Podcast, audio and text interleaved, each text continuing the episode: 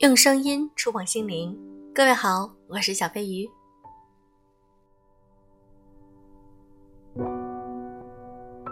今天我想和大家分享一篇来自于作者雪桥的文章。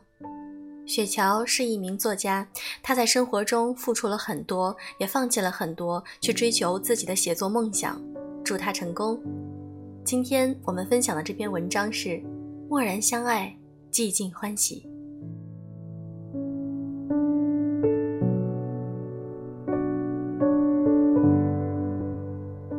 凌晨两点，小满哥给我打来电话，说他在夜色酒吧，叫我过去陪他喝酒。我说有事儿就快说，正忙着呢。最近被选题搞得焦头烂额，实在没时间出去喝酒。他突然高分贝的尖叫，说我五分钟不到他就来砸门。小曼哥是畅销书作家，比我大两岁，在文学上也是我的前辈。平日里成熟稳重，并不是喜欢无理取闹的人。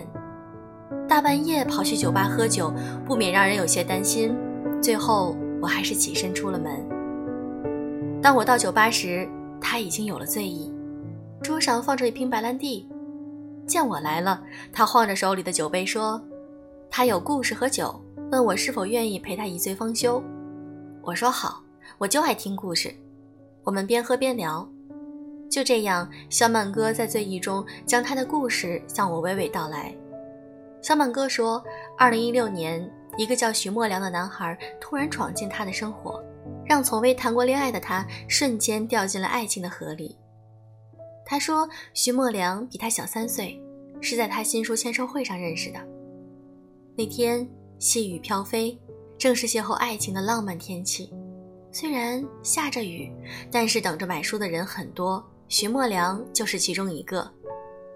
终于轮到徐默良了。他问小满哥：“买了他的书有没有小礼物送？”小满哥说：“有和书配套的笔记本，还有精美的书签。”可徐墨良对这个答案并不满意，痞子似的看着小满哥说：“他想要一本带作者的书。”小满哥有些糊涂了，问他什么意思。徐墨良却坏笑着说了句：“调戏你的意思。”说完，拿起书，并未多看肖曼哥一眼，转身就走了。小满哥觉得自己遇到了精神病，他不想因此而影响了自己的情绪，于是继续给读者签名。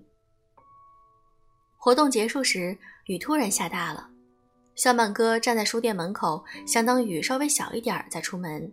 可就在这时，徐墨良又出现了，知道下雨还不带伞，还坐下呢，就是个笨蛋。徐墨良鄙视地看了他一眼。还没等小满哥反应过来，他就将伞放到了小满哥手里。整个过程，小满哥都是呆傻状。等他反应过来时，徐墨良的背影早已消失在雨里。他当时明明心里很开心，但还是假装不满地喊了句：“说谁是笨蛋呢？”也许你会觉得这个桥段怎么和小说、电影里那么一致？可那天的事情就是这么发生的。但徐墨良并不知道肖曼哥是开车去的。并不需要伞。肖曼哥说：“他以为两个人的缘分就到此为止了，以后不会再有交集。可后来，徐默良不知如何知道了他家的地址，见了面就说肖曼哥欠他东西没还。曼哥这才想起来，那把伞至今还在他车的后备箱里。为了表达谢意，肖曼哥说请他去吃火锅。席间，他得知徐默良刚从美国回来不久。”这次回国是想通过媒体和网络寻找他的亲生父母。原来徐默良五岁从家里走失，被救助站收留后送去了福利院。十岁那年被一对美国夫妇收养。徐默良说，那天的书就是福利院的妹妹托他来买的。徐默良整天看妹妹捧着小满哥的书爱不释手，他就想看看小满哥有多大的魅力。结果呢？小满哥紧张地问了句。徐默良说：“结果是个笨蛋。”这句话说完，徐默良便遭遇了一场狂风暴雨式的袭击。从那以后，他们变成了朋友。小满哥开始动用所有的关系在媒体发消息，帮徐默良寻找家人。只要一有空，他就陪徐默良上派出所寻找线索，觉得可能性大的就亲自去找，但每次都是高兴的去，失望的回。他说徐默良只记得自己姓徐，只知道出生地是个小县城，他不记得父母的样子，但他后背有个胎记，每次都靠这个让别人辨认他。没有线索时，他们就一起出去吃饭、看电影，甚至肖曼哥逛街也要拽着徐默良帮他拎包。更搞笑的是，肖曼哥穿累了高跟鞋，就和徐默良换鞋穿。肖曼哥就在后面欣赏一会儿一米六，一会儿一米七的徐默良。肖曼哥说徐默良唱歌很好听。有天，徐默良打电话来说要给他唱首歌。开始时他并未仔细听，因为他在赶稿。可听到后来，他觉得不对劲，家里的门铃响了，他起身去开门，果然是徐默良，怀里抱着一大束玫瑰，电话还通着。徐默良深情地对他唱：“我对你有一点动心，却如此害怕看你的眼睛。”小满哥说，唱到最后，徐墨良竟慢慢地靠近他，捏起他的下巴，将他的头微微扬起。他的心突然停止了跳动，直直地看着徐墨良，直到他温热的唇贴在他的嘴巴上。一瞬间，他感觉整个世界都静止了，花儿也羞涩地闭上了眼。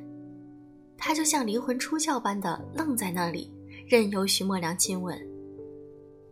小满哥说，那天徐墨良跟他表白了，但他却拒绝了他，理由是他比徐墨良大。家庭背景相差很大，所以他们不适合在一起生活。徐墨良说：“爱情无关年龄和身份地位，只要感觉对了就要试试，不是怎么知道合不合适？”但不管徐墨良怎么说，他始终没有答应。小满哥晃着手里的酒杯，独自喝了一大口酒。他说：“乔，你知道吗？其实我的心早已被徐墨良搅乱了。”情海已经被他泛起波澜，那时我就知道以后再也遇不见那样一个人了。他的热情催化了情窦，眉眼的温柔化成了一世的绕指柔。我疑惑，既已心动，为何不说出口？小满哥说：“爱原本就是清浅的岁月里一道明媚的伤口。”那天，小满哥带着他的大学同学去见了徐墨良。告诉徐墨良，他要结婚了。那天，徐墨良在他面前像孩子一样哭得歇斯底里。小满哥则在回去的路上泣不成声。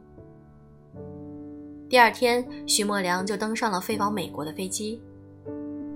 故事的开头总是这样，适逢其会，猝不及防；故事的结局总是这样，花开两朵，天各一方。我问小满哥。为什么要那么做？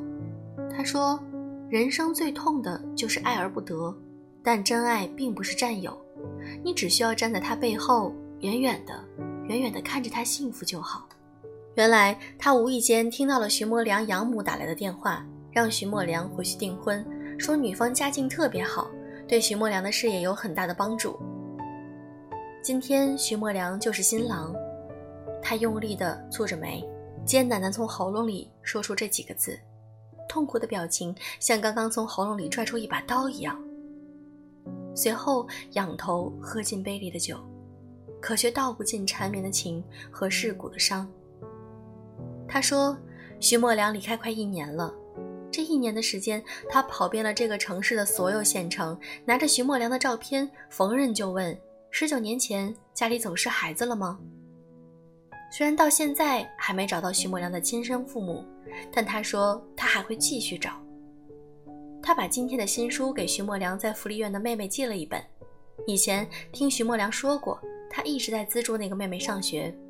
他决定和徐默良一起来完成这件事儿。听他妹妹说徐墨良在搞科研，他就筹集相关资料发给他妹妹，还让他妹妹帮忙继续了他这么多年的稿费。我问他。你做这些，徐墨良都知道吗？他说：“爱情是两个人的事儿，但爱是一个人的事儿。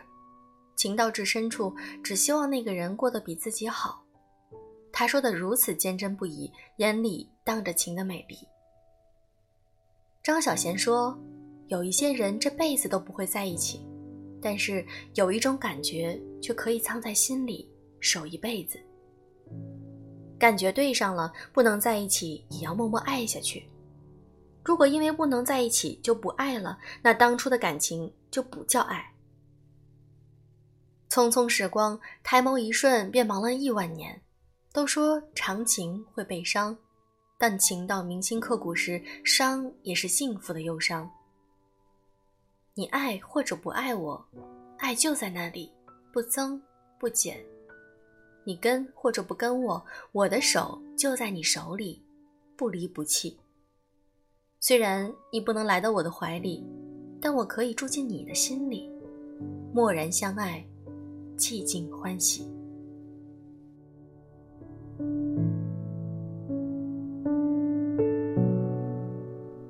今天的这篇文章分享完了。如果你喜欢小飞鱼的节目，也可以看我的新书，来自于当当网上优质女子必修课，现在还在热卖中，在当当网的励志女性排名一直是前几名。很感谢你们的支持，也希望你们喜欢这本书。好了，今天的节目就是这样，祝各位早安，晚安。